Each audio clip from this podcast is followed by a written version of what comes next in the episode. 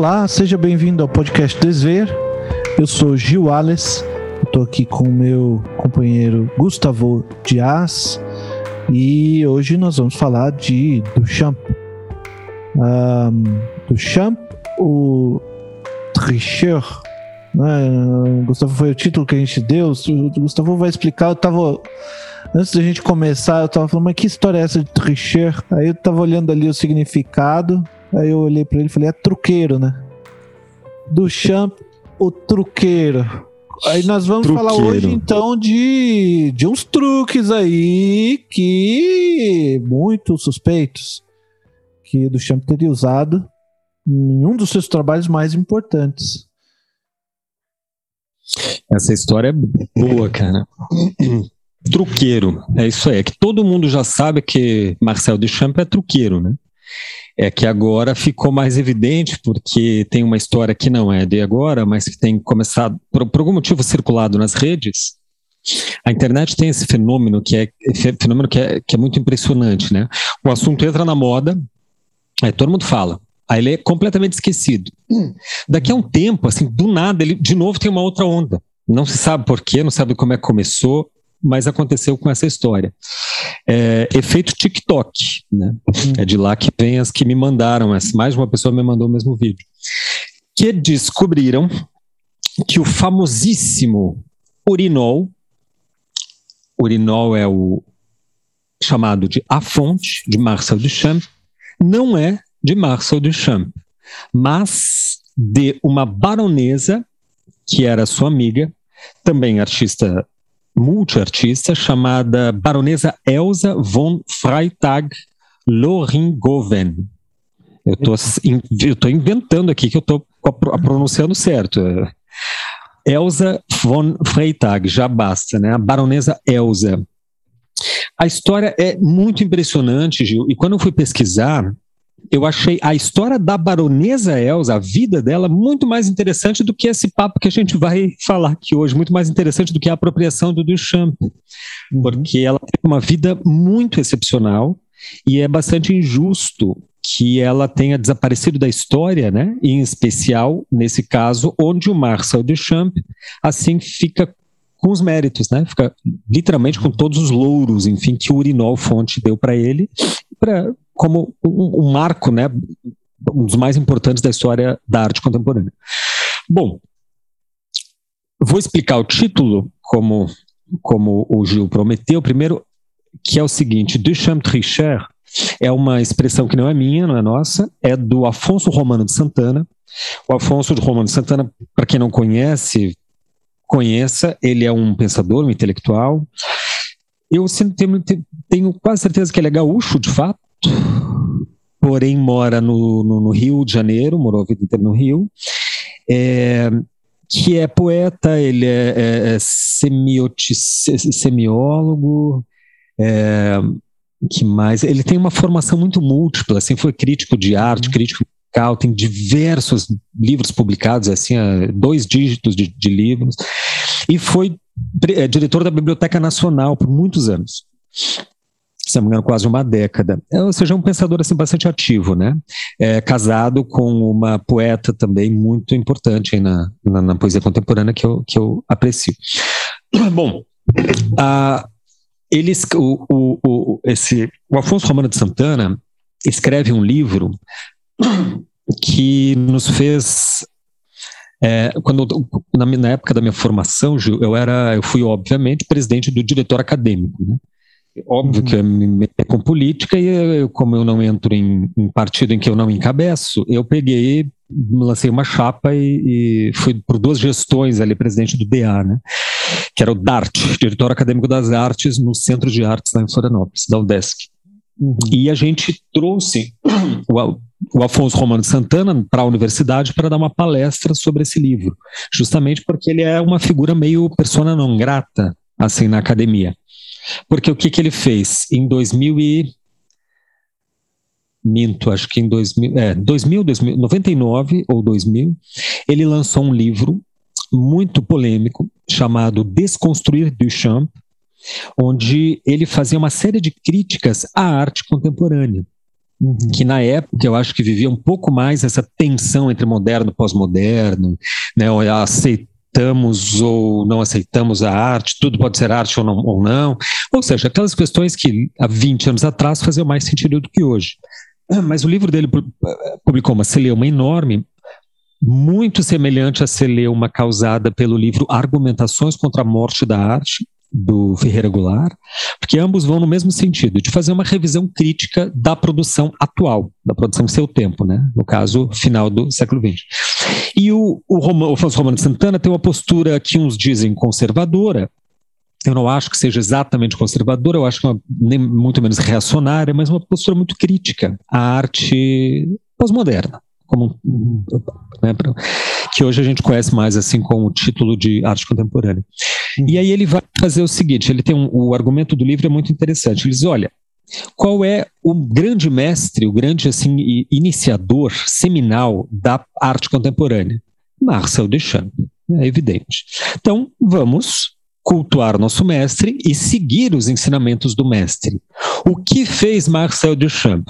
Duchamp fez no começo do século XX, quando ele viveu, uma crítica sistemática e impiedosa da arte de seu tempo. Uhum. Então, o, o, o, Afonso Romano conclui assim: bom, se Duchamp é o nosso né, artista maior, vamos seguir os passos dele. Né? Você quer aquela história, né? De quer ler, entender do marxismo, não leia só Marx, né? Porque Marx não leu Marx. E aí ele começa a fazer essa revisão numa série de artigos que são publicados em jornal. Em algum momento ele reúne tudo e daí lança o livro. Desconstruir Duchamp. Muito interessante, aconselho. Hoje eu teria um pouco mais de é, é, recuo em relação a esse livro, sabe, Gil? Na época eu, assim, fui um entusiasta do livro, inclusive que fazia, fizemos o, o, o, departamento de artes trazer, o, custear a vinda do Afonso Romano para o Centro de Arte, só que hoje eu teria um pouco mais de, assim, cuidado, né? Porque não, não partilho mais da crítica que ele faz à arte pós-moderna, como partilhava na época. Quer falar? Não, é que é, é você, ali na, na universidade, você estava fazendo o seu papel no DA de fazer é, parte do marxismo cultural, né? Exatamente, cumprindo fazer a doutrinação. Papel. Isso, fazer uma doutrinação que precisava ser feita durante agora já. É a tarefa, né? Começa os calouros, o calouro entrava, já começava a doutrinação, né? Exato. Pra, treinavam tudo, para guerrilha, para guerrilha no Araguaia, formação completa. é, mas enfim, esse, esse livro é, é, é curioso e nele é que o Afonso Romano fala que o Duchamp é um tricheur. Aí ele vai fazer uma análise bastante interessante da, do urinol.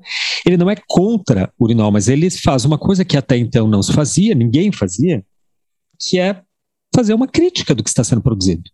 Porque tem, em algum momento, tudo bem, tudo pode ser arte, liberdade total, mas em algum momento a gente tem que parar e vamos analisar criticamente o que está sendo produzido. Isso eu ainda, ainda concordo. Né? Seja, seja lá o que for, seja arte acadêmica, seja pintura, seja instalação, seja vídeo nada deve estar acima de questionamentos, especialmente no terreno da arte. E o que ele faz é isso, é um questionamento que, obviamente, por sua vez, pode ser questionado. Isso é outra coisa. Bom, mas ele fala que ele dá esse título meio irônico aí para o Duchamp, que o Gil traduziu perfeitamente, né? Em português é truqueiro, que é o tricher, ou trapaceiro, como queiram, é porque justamente o, o Duchamp fazia o tempo todo, o que ele fez, toda a produção dele gira em torno de uma coisa que mais tarde vai ser conhecida como apropriação. E que no final do século XX, década de 80 para frente, vai se constituir efetivamente numa certa não dá para chamar de uma estética, claro, mas num certo procedimento artístico institucionalizado, que é a arte de apropriação, né? onde tem artistas é, é, de, de, de, é, que ficaram famosos, etc. Bom, a gente não vai falar, a proposta não é falar da arte de apropriação, mas falar dessa história de que o trapaceiro Marcel Duchamp trapaceou mais uma vez e roubou o urinol. Quando eu mandei para alguns amigos, de mandei para uma artistas aí que eu conheço e tal, a história, né? É, alguns me disseram assim, puxa, agora, agora acabou o grande mito aí, fundador, né? Coisa foi derrubado. Na minha opinião, é o contrário. É, eu já conto em detalhe a história, mas só o fato de saber que o urinol foi roubado, que não era do Duchamp, ele se apropria de uma ideia integralmente, ele rouba a ideia, né, para usar um termo mais objetivo, deixa mais interessante ainda a obra, porque faz de Duchamp não apenas o pai da arte conceitual, mas o pai da arte de apropriação também. Uhum. Quer dizer, você re, re coloca né, o lugar de Duchamp dentro da história da arte e ele não, não sai exatamente perdendo por isso enquanto artista. Ele sai perdendo, talvez, assim, segundo uma pauta feminista, porque ele se apropria da obra de uma mulher, que é, como eu estava dizendo, essa mulher que eu aconselho muito que todos vão pesquisar a vida dela, tem muita coisa na internet, que é, de novo, a baronesa Elsa, Elsa von Freytag. Elsa com S. Ela teve uma vida, aquela vida típica das mulheres avantes do tempo, né? Muito li extremamente liberal, extremamente liberal. Teria assim, é, é, ela é, nasce na França, porém 1874, nascimento dela, mas se muda para os Estados Unidos, né, onde frequenta toda a, a, a boemia da época. Era muito íntima de não só do Marcel Duchamp, mas também do Man Ray, eu li uma, tem um, um, texto, um artigo bem interessante aqui que diz assim: com frequência trabalha Elsa, né? Com frequência Elsa trabalha como modelo de Duchamp e Man Ray, com os quais tem uma relação pessoal e artística muito intensa. Esse muito intensa, gente que não é bobo, sabe muito bem o que, que significa, né? Uma relação muito intensa com artistas no, ápice do modernismo, né? Isso ainda pré-Primeira Guerra. É, enfim, e quando ela tá na, vai para os Estados Unidos, em Nova York, ela conhece esses, o Duchamp, conhece o Man Ray, conhece todo o círculo, né, que naquele momento estava justamente operando a arte, né, em torno do dadaísmo e do surrealismo, especialmente. E ela é uma pessoa que teve uma, uma não só uma influência, mas uma uma, foi um catalisador das ideias daquele tempo, pelo menos assim que eu consigo entender e visualizar essa, essa pessoa, né, que essa entidade que ainda não foi, creio eu, devidamente enunciada no campo das artes. Acho que injustamente. Feministas de plantão, reivindiquem Baronesa Elsa. Eu estou reivindicando como uma artista que deve ser estudada e lembrada também. Bom, a história, para entrar de vez no assunto, é que é o seguinte: em 1982, ano em que eu nasci, por acaso, sai, vem à luz a correspondência que o Deschamps mantinha com sua irmã, Suzanne Deschamps, que era também artista plástica, e, e, que, é, é, e onde se lê a história onde, que o próprio Deschamps conta de que a baronesa Elsa, na época, assinava um pseudônimo, sob o pseudônimo Harry Mutt, todos uhum. sabem, né, que o urinol é assinado como Harry Mutt, teria enviado da Filadélfia um urinol para ser exibido no Salão da Sociedade de Artistas Independentes de Nova York em 1917. Ou seja, é a história que a gente conhece, só que como tendo Duchamp feito isso. Né? O Duchamp pegou o urinol e e mandou para essa salão de artistas independentes. Só que ele conta nas histórias, conta para a irmã que não é dele. A obra, ele conta que a baronesa Elsa fez isso. O próprio urinol, não, aquele modelo de urinol, não era vendido em Nova York na época, mas era vendido na Filadélfia, onde a baronesa morava. Então, assim, tem vários indícios que em 2011 a historiadora Irene Gamel fez uma pesquisa mais profunda e lança assim essa tese, né? Aí recorrendo a fontes, pesquisando, etc. E onde, enfim, se pelo menos enquanto tese se, se, se propõe que se suspeita, né, de que a obra não era do Duchamp, mas da Elsa Freytag. Bom, em um momento a gente de repente faz um episódio só sobre a vida da Elsa, porque é muito impressionante, é meio uma Lu Salomé, assim. Ela passou fome, virou mendiga, daí casou com um barão, Nossa. sabe? Foi de, de, todos os extremos, assim. Uhum. É muito impressionante. Morre em 1927. Daí ela vai dos Estados Unidos, ela volta para a Europa, chegou lá e meio que se dá mal e parece que se suicida lá em 27. Bom, o nosso tema aqui é apropriação. É isso que essa história de que se trata de fato, né? E ela teria várias dimensões. uh, eu vou citar assim duas delas e vamos tentar aqui no, hoje no episódio nos aprofundar em uma, que é a seguinte: apropriação na arte como um procedimento comum desde sempre, como algo instituído dentro do próprio establishment da arte, e aí a gente entra num nível mais geral, assim, e a uhum. apropriação, que é essa apropriação mais, digamos assim, pontual, e aí entra num terreno assim mesmo de, de, de pautas fem, feministas, que é a apropriação de homens sobre o trabalho de mulheres. Né? Esse é um caso que agora, a partir de, de então, acho que fica emblemático, né? É, e tantos outros que a gente teria por aí, como, por exemplo, Camille Claudel, que é uma escultura soberba, né, e magnífica e que cujas obras algumas delas são assinadas pelo Rodin, é, não exatamente como uma apropriação, na época era, era algo que se fazia, né, o mestre assinava um trabalho do aluno, caso o, o, o trabalho fosse bom, mas de qualquer forma a, fica, ele fica com a fama, né, essa é uma das dimensões assim que eu, eu, pessoalmente não vou entrar muito, Gil, não sei se gostaria de falar sobre, mas porque eu não, não, não teria uma pesquisa mais, mais específica para falar disso. Né? Eu acho interessante comentar, é, antes, antes de entrar especificamente na questão do, da apropriação de um modo mais amplo, que eu acho que é o grande tema quando a gente fala do, do Champ, uh, mas uh, de passar, depois a gente pode convidar, tem, tem uh, uma série de, de colegas da história da arte que estudam isso de maneira Maravilha. mais consequente, a gente pode convidar né, uma delas para falar com a gente, conversar com a gente e falar sobre mulheres da arte é um tema realmente muito fascinante. a professora Daniela Kern, uh, em particular, é, é um especialista, assim, entende muito bem. E, bom, mas, mas assim, de memória, uh, tem, algumas questões assim que a gente pode levantar. A primeira, antes, mulheres sempre pintaram, né? Mulheres sempre participaram da arte.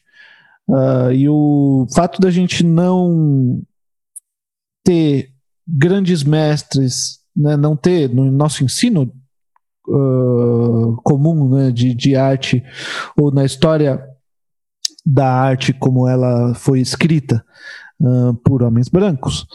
É, a gente não encontra mulheres entre os grandes mestres, né?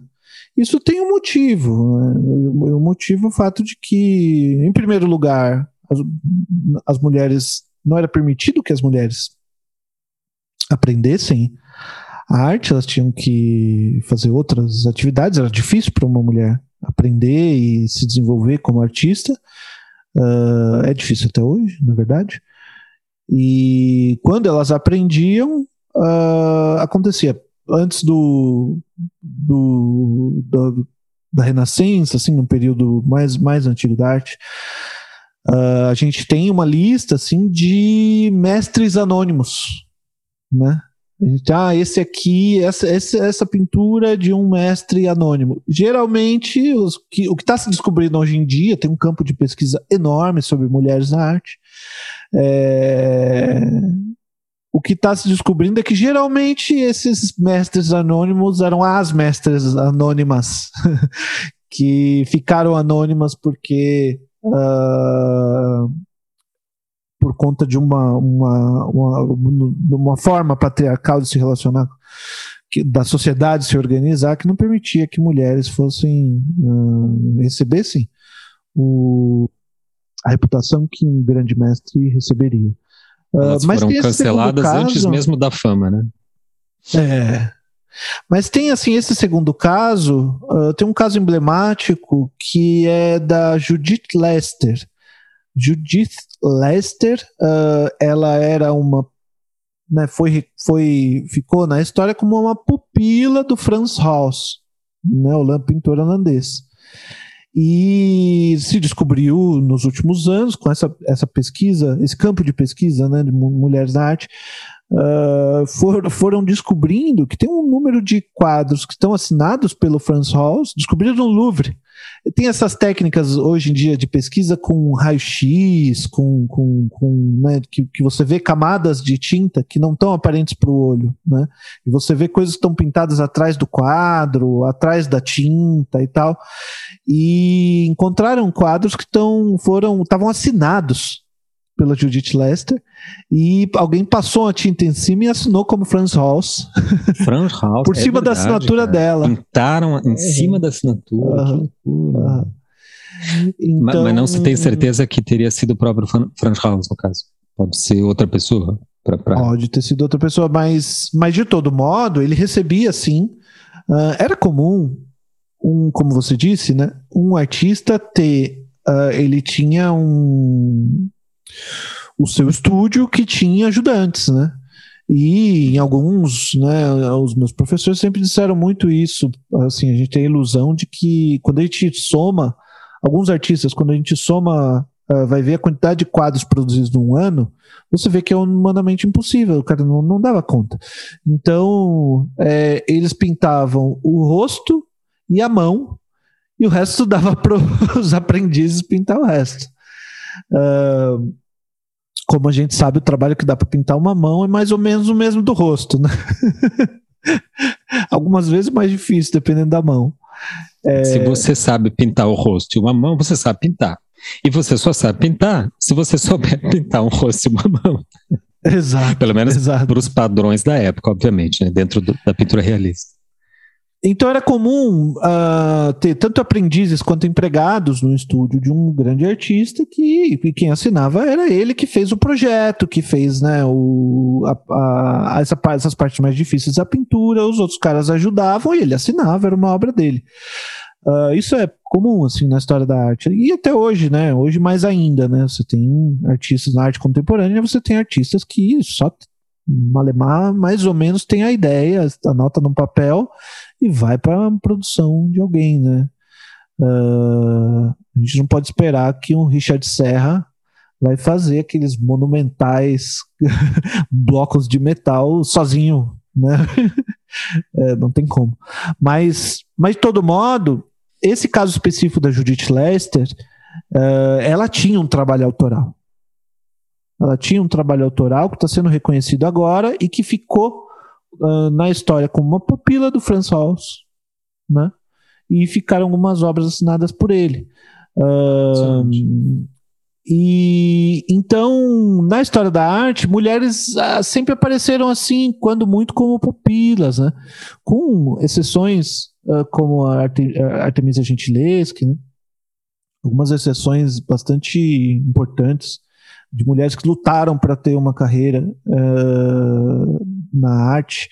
E tem esses outros, outros dois casos, assim, de, da relação né, de mulheres na arte, são das musas, né?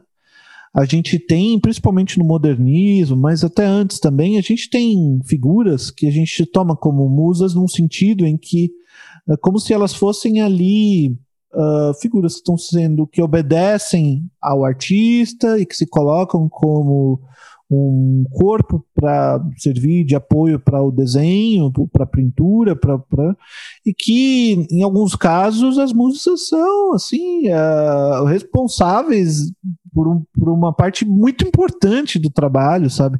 E que se você e que não são assim uma figura bonitinha, um vasinho de flor que inspira o, o artista, muito pelo contrário, né? e que Aqui, elas mesmas, você... musas no caso são as modelos, né, que você disse.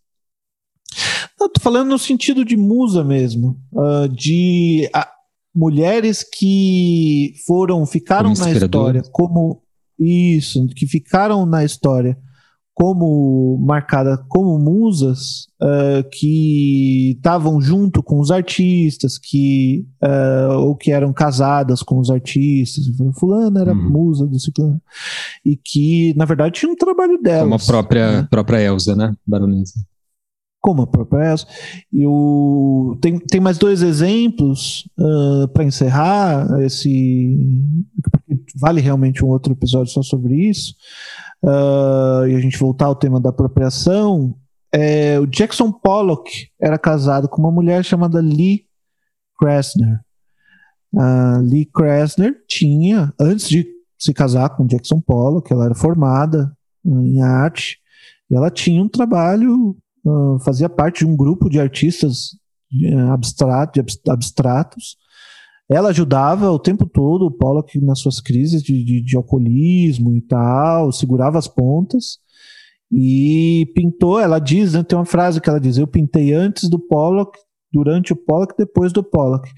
E depois ela recebeu um, um reconhecimento, assim, uma retrospectiva no MoMA, recebeu assim bastante reconhecimento como artista do, do expressionismo abstrato, ela mesma, né? Mas durante toda a sua vida foi tida como era a mulher do Pollock.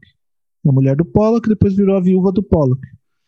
Quando ela era uma artista, assim, uh, com sua própria sua própria carreira, né?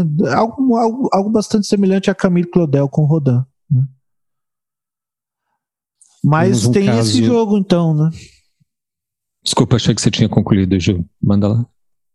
Já concluiu? Eu tinha, eu tinha. Para citar um, um, caso próximo nosso aqui, próximo, a gente está em Porto Alegre, né? O ouvinte. É que como o podcast é ouvido no mundo inteiro, né, Judeu, eu tenho que contextualizar aqui que a gente está gravando de Porto Alegre, Rio Grande do Sul, a capital aqui do estado, uhum. do Brasil, etc. É. A gente tem que ver como é que funciona a, a vai funcionar as traduções né, para outras línguas né, do podcast mais para frente. Exato. Polonês, Mandarim. húngaro, Bulgária, uhum. essas, essas, regiões assim, né, Afeganistão. Ah, ah, tem um, para citar um caso nosso aqui de Porto Alegre, tem um eh, que, que é exemplar desse caso aí que você comenta, é o próprio Iberê Camargo, cuja uhum. esposa, que veja, eu não lembro nem o sobrenome dela, o nome era Maria, né? É, quem me contou essa história foi a, a artista Bia Balen. É, e a Lu, a Lu Borghetti, que foi aluna, discípula também do, do Iberê, conta a mesma coisa, que ela, a esposa do Iberê, era artista, sempre trabalhou, sempre pintou e tal, e que deixou de lado a carreira para se tornar uma assistente do Iberê, porque foi isso que ela fez. Literalmente uma assistente, não é por literalmente, ela fez trabalho de estagiária do Iberê a vida inteira, né? E deixou de lado sua própria produção. Bom, esse é um, é, uma, é um caso justamente de um, uma dimensão da questão aí da apropriação que a gente não queria entrar, porque afinal a gente não tem nem lugar de fala, nem conhecimento suficiente para isso, e acho melhor realmente ouvir a proposta do Gil e convidar alguém, né? Eu penso muito em convidar a professora Cristine Tedesco, que fez uma pesquisa ah, aqui sim. em Porto Alegre também muito interessante sobre a Artemisa Gentileschi. Né? Sobre a Artemisa, o trabalho dela é fantástico lançou um livro também importante. Uhum. Mas tem uma outra dimensão, e é disso de fato eu acho que eu queria falar, que é o seguinte: a essência da arte é a apropriação. Ou seja, eu queria fazer um pegar usar essa história aí do Duchamp, né, que voltou aí a, a estar à baila, e fazer um questionamento dizendo assim que esse caso do Duchamp não é uma exceção, mas justamente a regra da arte. Desde sempre, a arte foi é, traduzida em, em termos de tradição. Ou seja, é como eu sempre uso a, a, metáfora do jogo de revezamento, né? aquela corrida de revezamento, onde você passa o bastão para o próximo que pega o bastão, que vai correndo e passa para o próximo, assim. Você vai criando uma cadeia, né? E, e tal. Então, nesse passar para uma geração seguinte, o que essa geração faz, de fato, o que todas as gerações sempre fizeram, foi pegar o conhecimento, se apropriar dele, tomá-lo para si e ou reproduzi-lo, como fizeram muitas escolas aí, como maneirismo, neoclassicismo, etc., academicismo, né, repro apenas reproduz de forma mais ou menos crítica o conteúdo que lhes foi passado, ou ela rompe e, né, e, e, e esgarça a gramática desse estilo que ela recebeu. E aí cria uma nova ordem, etc. Geralmente não é ou, é e. Porque enquanto a gente sabe que enquanto havia um grupo de modernistas no final do século XIX, no início do século XX, regaçando a estética e, e fazendo o, o, a, todas as inovações que eles fizeram ali, isso, se apropriando do, do da, o que eles chamavam de arte primitiva, né? Do trabalho de africanos, enfim, de, de, de aborígenes de todas as colônias da Europa e tal. Enquanto uhum. eles estavam fazendo isso, ainda tinha uma galera de artistas fazendo o mesmo trabalho que se fazia durante todo o século XIX. Uh, ah, ainda fazendo trabalho romantismo, classicismo, ainda estava e ainda tem até hoje. Uh, então a gente pensa na, na, história da arte como se houvessem assim rupturas e como se imagina, uh, olha, como se fosse assim moda, né? É, agora voltou a moda usar pochete. Para quem viveu os anos 80 é um pouco difícil, assim. Para desespero da geração 80, né? Porque né, ela, ela foi assim, condenada assim, assim para um limbo, eu, né? De onde é, a gente achava que jovem. nunca mais ela ia voltar. para quem nasceu que nem nós dois em 82, a pochete é coisa do tiozão mesmo, assim, né? e aí a gente vê a garotada usando pochete e aquela side bag eu até, até gosto, até uso, assim, acho bacana. É, porque é super prática, é pequenininha e tal, mas a pochete mesmo, assim, eu não consigo usar. Mas assim, é como se assim, entrou na moda agora pochete, todo mundo, 100% das pessoas vão agora usar pochete, não vai. Então, na arte é, é, algo semelhante, assim, aparece uma ruptura, ela não é, ela não acontece, não são todos os artistas que vão para esse caminho. Uh, agora, a gente vai desenhando a história a partir dessas rupturas, né? Só que enquanto tem uma ruptura, tem também uma continuidade, né? Tem também uma continuidade. Então, você tem sempre um misto de repetição da mesma linguagem e transformação daquilo numa outra linguagem. Né? Hum, exatamente. É. Quer dizer, é, uma, é, é, é, duplo, né? Ao mesmo tempo que há um consumo, como a gente falou, citou no, alguns episódios atrás, que há uma apropriação, por exemplo, que os modernistas fizeram, uma apropriação antropofágica que os modernistas fizeram do, uhum. da arte, digamos, indígena, né, ou que se supunham, que supunham que fosse arte indígena, e hoje a apropriação que artistas contemporâneos indígenas fazem da arte do modernismo, e, e, da antropofagia de 22, etc.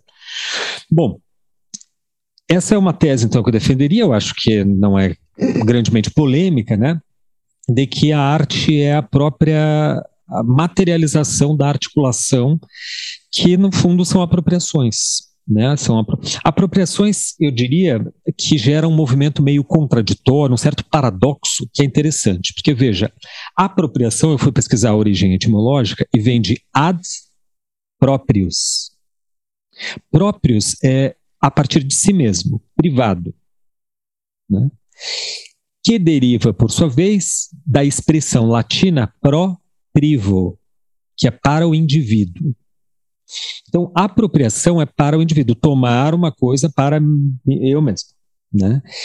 E o que, que a arte faz? Ela toma um conhecimento técnico, um saber técnico, um, digamos assim, um estatuto experimental próprio, se apropria e torna coletivo.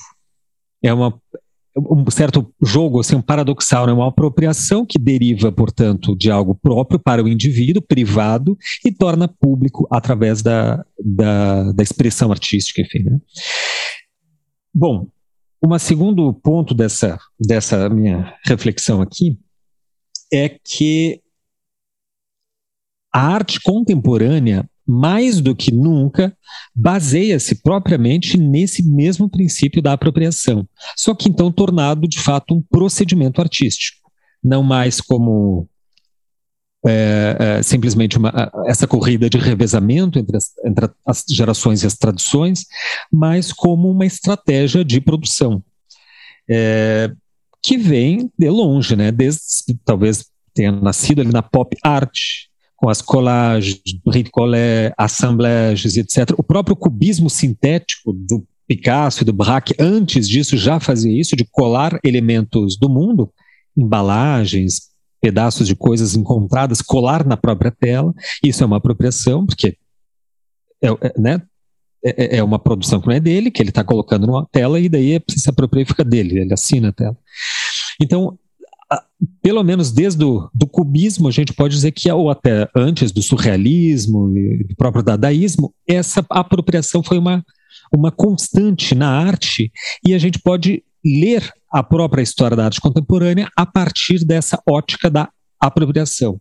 Acho que seria bastante possível, né, esse tipo de, de reflexão e de, e de pois é. concepção. É, tem, tem uma eu acho, eu acho muito uh, interessante porque, primeiro, que não.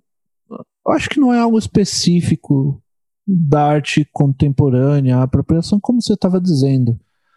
Toda geração tem que refazer a cultura toda de novo, né? Porque cultura é isso. É como cultivo, né? Sem, é, a cultura, só que a cultura humana não, não, não se trata de baobás. A gente, a gente tem muitos poucos baobás, né, seres vivos da cultura que permanecem vivos por milênios. Uh, e quando, quando tem, eles se transformam de um jeito que a gente não, nem sabe se ele é hoje o que foi um dia. Mas, pelo contrário, tem plantinhas que você tem que plantar e, a, e colher, e a outra fica a terra ali a outra geração tem que plantar de novo e colher de novo. Você tem que ensinar ela a plantar e a colher. Então, conforme um, uma geração ensina para a geração anterior, uh, a próxima geração, como é que faz aquela técnica, acontece, é, a gente vai se apropriando daquela técnica ou da, ou da, da enfim, e seguindo em frente. Isso se refere, para mim, bastante ao, ao campo do simbólico, de modo geral. Né? É, o ser humano é, tem isso como uma característica uh, que, que lhe distingue, né? a própria linguagem. Né? Uh, como, como, como se diz, o, um, um gatinho ele não. O gato é o gato, né? Se você deixar alpiste no, no, pro gato comer, ele morre de fome, mas não come alpiste. É, já a gente, se, se, se der fome, a gente acha uns 40 receitas com alpiste, chama de linhaça e diz que faz bem pro, pro intestino e dá um jeito, né? Mas o, o, o, bicho ele tem um instinto, enfim, tem uma pulsão que é própria, que é própria, que não, não muda muito. Já o ser humano entra quando nasce, ele não está pronto, né? E ele precisa do cuidado da mãe, uh, do, do, do, do, cuidado do cuidador, né? E, e quando ele nasce, ele já foi desejado, ele já, ele já foi falado, né? Ele já tem um nome ele tem que responder a esse nome. E ele tem que se responder a esse nome de a partir de um, de um lugar específico. E assim, se a, a, quando, a, quando a mamãe chama pelo nome, se não responder, uh, já tem ali, começa a criar um problema, né? Então, a partir de que lugar você responde? E já tem um desejo do pai, da mãe, de para onde vai. E você entra então nesse jogo da linguagem e ele traz, ele carrega antes de você nascer, enquanto ainda está sendo imaginado pelos pais, já tem, a linguagem já existe, você entra nela, né? Então, uh, é muito difícil falar, não existe é, na arte criação, como se diz na teologia, ex, ex nihilo. Uh, a própria criação no, no, no, na própria teologia se discute se Deus criou o mundo do nada, né? ex nihilo, do nada. Uh, isso ainda se discute. Assim, o ser humano não cria nada do nada, absolutamente. Então, de alguma forma, em alguma, em alguma medida, toda criação é um tipo de apropriação e modificação, uh, ou de apropriações múltiplas.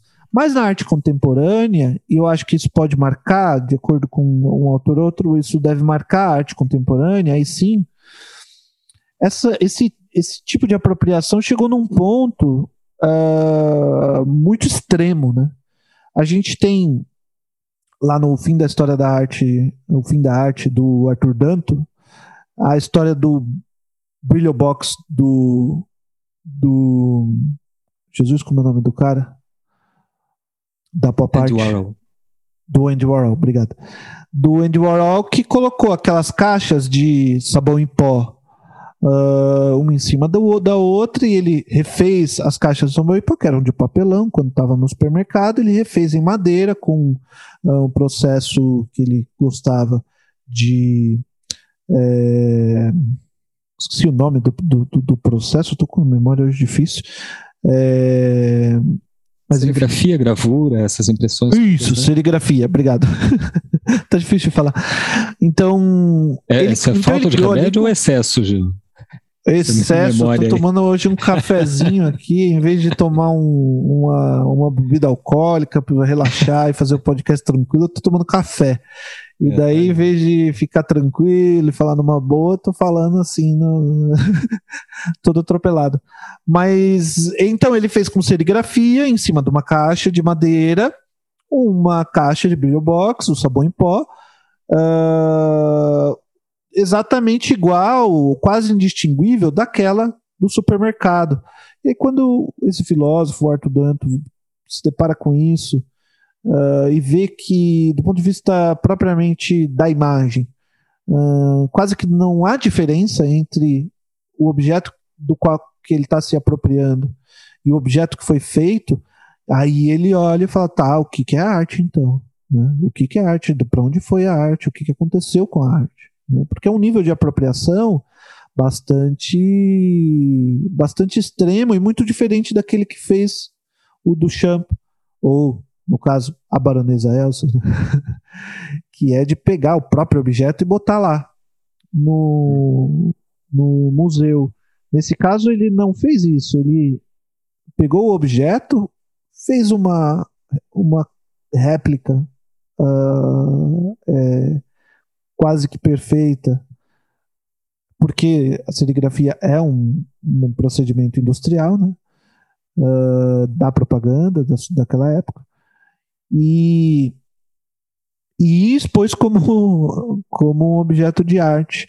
Então, é, não, não tem como fugir uh, demais de algum tipo de apropriação. A questão é como você articula o tipo de apropriação que você está fazendo com uma proposição artística, um conceito e uma resposta para essa proposição. Né? Qual o sentido? Se você fizer hoje uma caixa de homo, é, em vez da Brilho Box, estava nos Estados Unidos, se fizer o homo, pegar a caixa, caixa de homo no supermercado, fizer uma de madeira com e tal, por exemplo, colocar no museu, as pessoas vão olhar e vão falar, tá, amigo, isso aí o, o Warhol já tinha essa pergunta o Eduardo já, já tinha respondido. Você não está fazendo nada. Sabe? Então, uh, você tem que ter um outro problema que você está tentando resolver e que você pode usar a apropriação como uhum, uma uhum. técnica. Né? Uhum. Bem, bem colocado, porque isso é algo que o próprio Duchamp levava muito em conta, que é o fato de que o Red Made não tinha digamos, teria vida curta. Esse é um argumento, inclusive, que o Ferreira Goulart desenvolve né, no seu Argumentações contra a Morte da Arte. E saber, entendendo Duchamp que. Porque assim, você não pode simplesmente pegar uma coisa do, do ambiente fora da arte, botar no museu e dizer que é arte para sempre. Você faz uma vez, duas, entendeu? Mas não, não dá, porque daí então qual é o ponto, né? E ele mesmo sabendo, ele próprio, o Duchamp, produzia uma quantidade muito pequena de ready-mades. O Duchamp tem uma, tem uma produção em pintura, tem uma produção em vidro, né? A última grande obra, as duas últimas grandes obras, o Grande Vidro e o Betandonnet, uma é uma pintura e outra é uma espécie de uma instalação no vidro, e aquela que quebra, né, no meio e tal. Ou seja, ele fez alguns ready-mades. Né? É, ele surfou na, na onda até onde era possível, ou seja, até onde era é, é, é, art, poeticamente, artisticamente expressivo. Surfou em, literalmente, eu digo, de modo que ele assim se apropriou oportunamente dessa onda do, da, da, da arte conceitual, fazendo coisas, por exemplo, como ele pintava uma pegava um pedaço de papel, Gil, pintava nessa, nesse pedaço de papel uma nota de 10 dólares, vendia por 50 dólares e recomprava por uhum. 100 para revender, entendeu? Ele pintava uma nota e daí era uma nota de dinheiro que era. De 10 ele vendia um por 100. Por 100, assim, ele próprio uhum. especulava o, o, trabalho, que o trabalho era a própria nota de dinheiro. Quer dizer, ele é muito Esse inteligente. Eu não né? conhecia, né? não. Não é à toa que ele era enxadrista, né? Um enxadrista, inclusive, conhecido, famoso, né? Ele foi, foi campeão, se não me engano, nacional de xadrez na França, ah.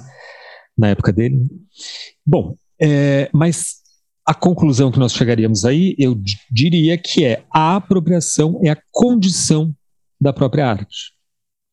Porque a gente pode considerar o seguinte, que vamos dar um ponto aí para a figuração e dizer que a arte, digamos, começa com a mimesis. Isso é uma questão, né? Pode ser, pode ser polêmica também, pode ser, né? Uhum. pode ter visões opostas, mas eu acho, acredito que a arte começa com a mimesis. É, a mimesis é uma representação. A representação, enquanto tal, é de algum modo uma apropriação. O que fez para a gente usar de novo aquele mito grego muito elucidativo da história da, da, da, da origem da pintura e da escultura, que é o mito de Cora, que Cora teria rabiscado assim a pintado o contorno da sombra do namorado numa parede e esse contorno teria dado início à arte da pintura, à arte da escultura, etc. É, o que, que ela faz ali? Uma tentativa de apropriar-se da imagem, no caso do namorado. Então a mimesis é sempre uma interposição ao mesmo tempo de uma ausência, ela coloca, né, institui uma ausência que sinaliza uma certa presença, no fim, no fim das contas, ela está falando é da falta. A imagem não fala da coisa, fala da falta da coisa, mas também uma apropriação. É isso que está em jogo, né? Ela tenta se apropriar da coisa para é, é, incluí-la no jogo do simbólico, no terreno do simbólico. Né? Bom, desde essa origem mítica da arte até, por exemplo, as spot paintings do Damien Hirst, a questão da apropriação é ela ela está quicando sem parar. Né? Para quem não lembra, isso aconteceu em 2012, 2011, 12. O Damon Hirst, artista contemporâneo, né? um dos mais famosos, pelo menos dos mais sucedidos, bem-sucedidos financeiramente. Ele pinta uma série de trabalhos, mas é, são milhares de trabalhos, em que é o seguinte: são telas brancas pintadas com bolinhas coloridas. Mas não é inteiramente, são algumas bolinhas, sabe? Então fica tipo um como é que é aquele tecido, aquela estampa petit point, né? Pontinhos numa tela.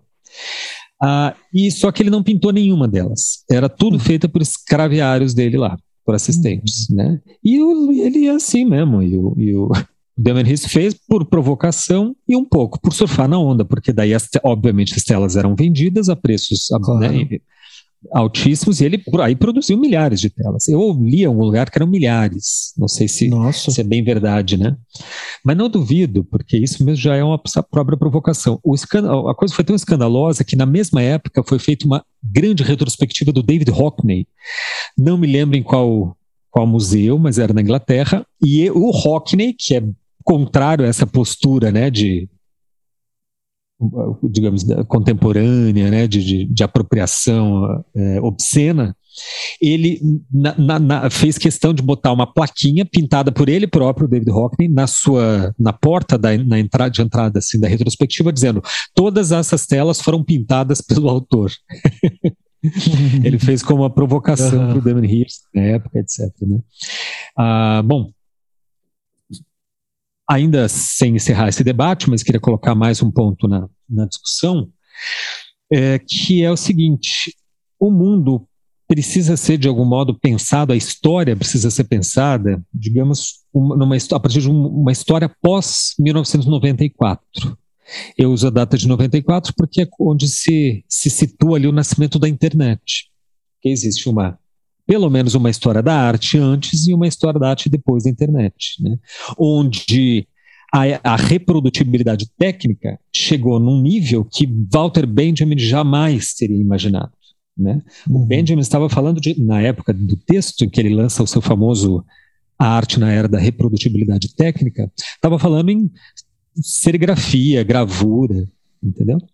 Com a internet, com a produção de imagens digital por qualquer pessoa que tenha um celular, essa história muda completamente. É um outro jogo de, de forças, né, onde imagens não só perdem uma aura, mas ganham um novo estatuto de imagem. Uma imagem virtual tem um estatuto diferente do estatuto que uma imagem tradicional, uma pintura, teria há 50 anos, há 30 anos atrás, né, posto que a internet nasce em 94.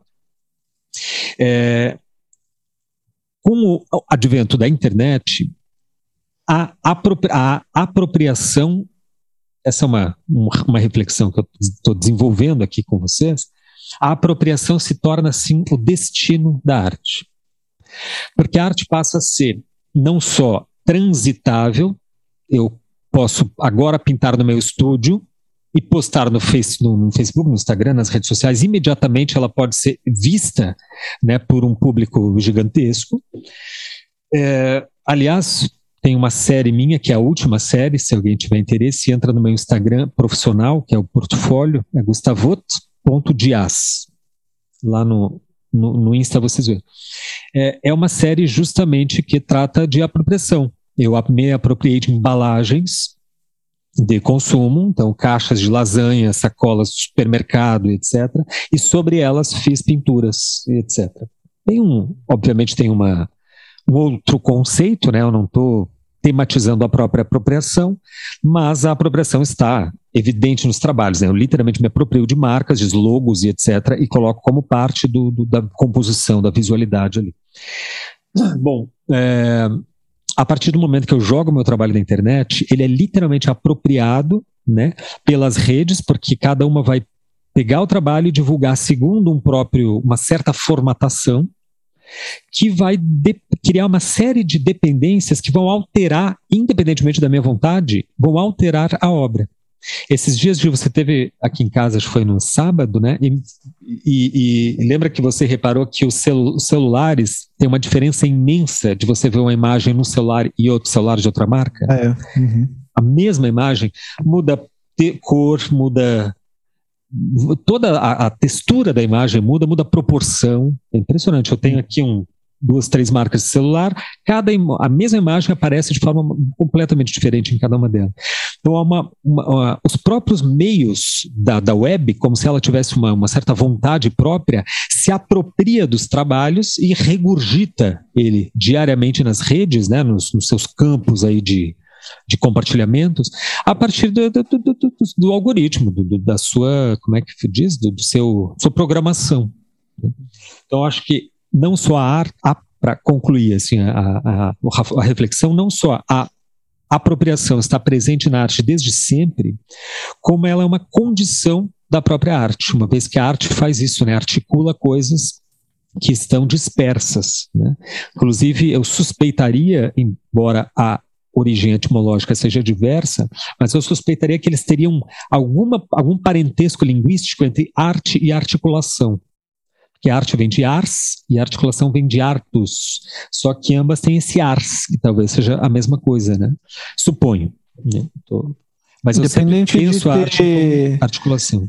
Independente de ter um sentido etimológico semelhante, você tem uma tara com a etimologia que eu, que eu acho interessante, que eu não tenho, assim.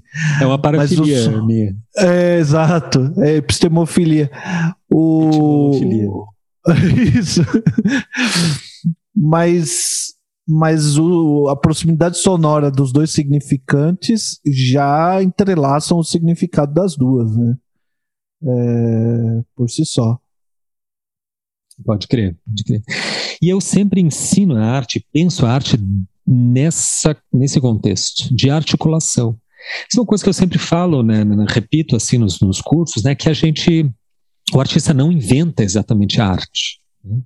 Ele, de algum modo, ele conquista através de uma, de uma, não de uma herança, porque assim não é, arte não é como dinheiro que você simplesmente herda, né? Uhum. Teus, teus familiares morrem imediatamente, você herda, mas é uma coisa que você aprende a tradição, aprende a técnica, aprende aquele métier, aquele ofício, e aí se torna artista, etc. Né? É quase um, uma certa iniciação.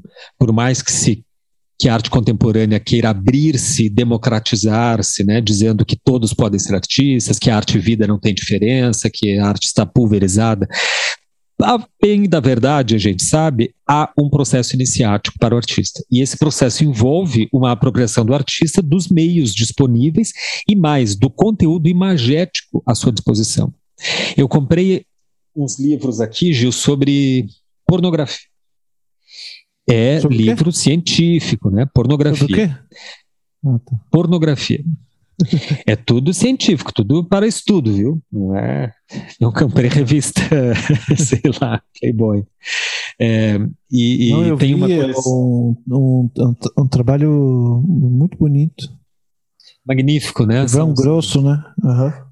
É, são dois, daí é uma Estou com mais outro aqui emprestado, é, que é da, esse, um especialmente fala da, da coleção Rottenberg, the Rottenberg Collection, que é uma coleção de, desse Rottenberg que teria, que foi, enfim, é, veio a público, né, foi reunida nesse livro.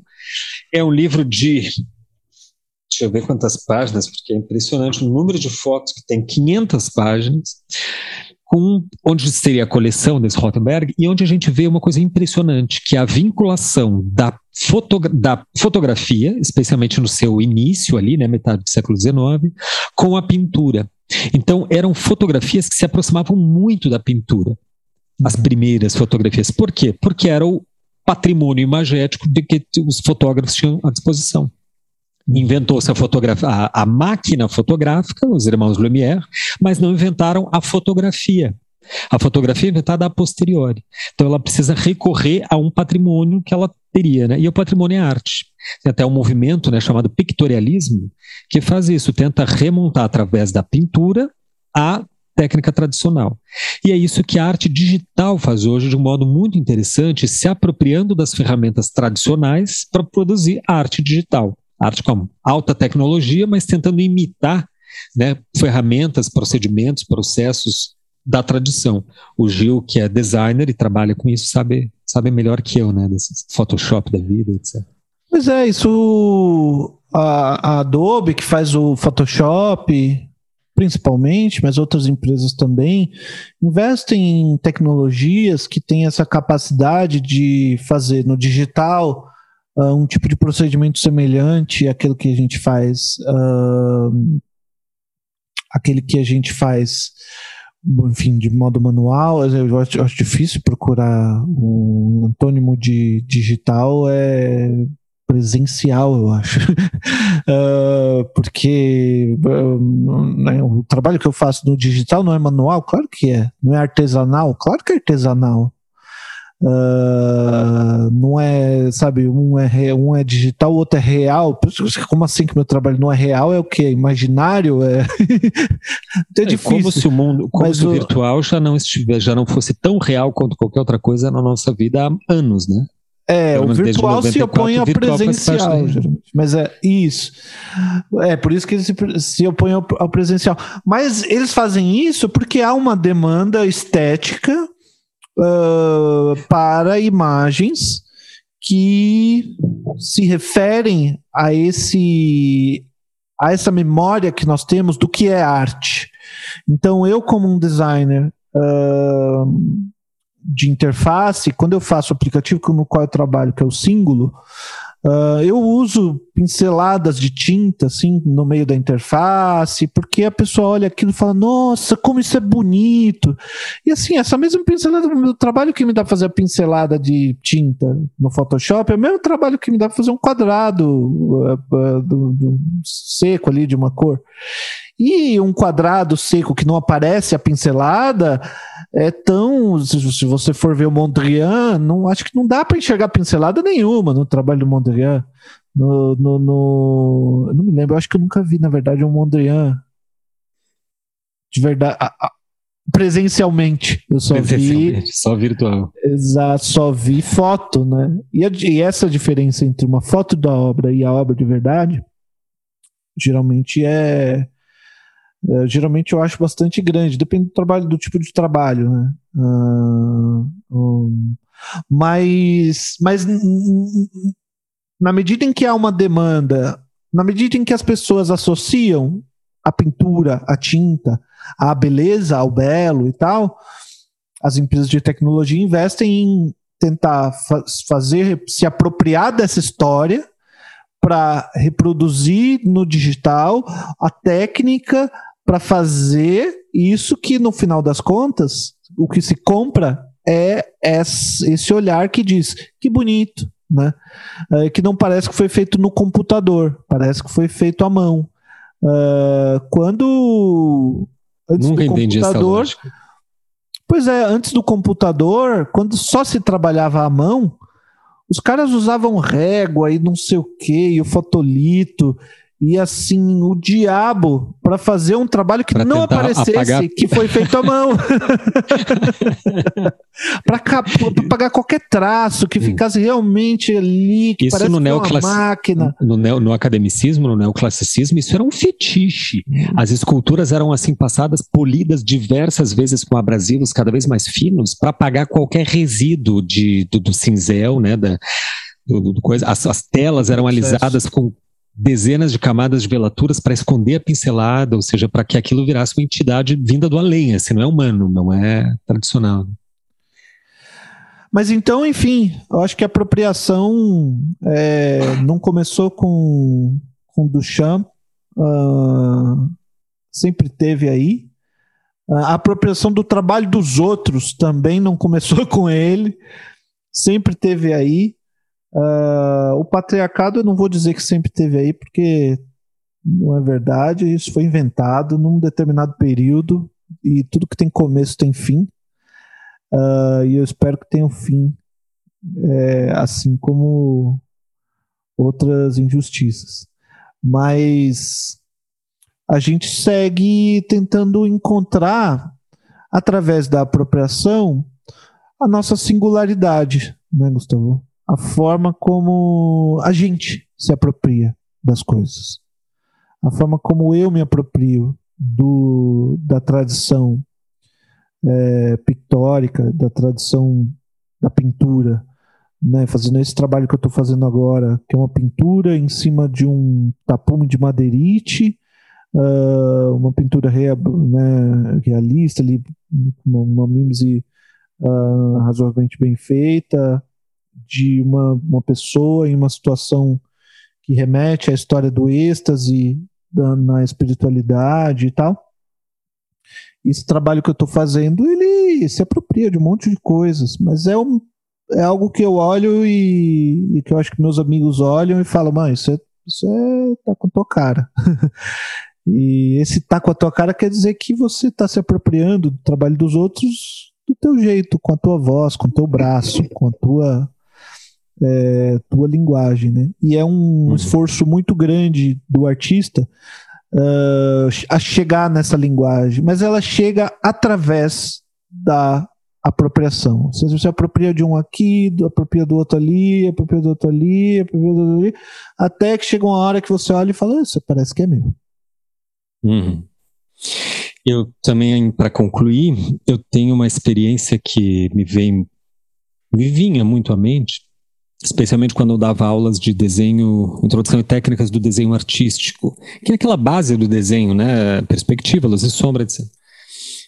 Que era um desenho que eu copiei do Vitor Meirelles. Eu trabalhei no Museu Vitor Meirelles, em Florianópolis, né, por, por uns, uns, dois anos, e é um museu muito pequenininho que fica no centro de Florianópolis, onde ninguém vai, porque quem é de Florianópolis não conhece o museu, obviamente, e os turistas não vão para Florianópolis para ver museu, eles vão para a praia.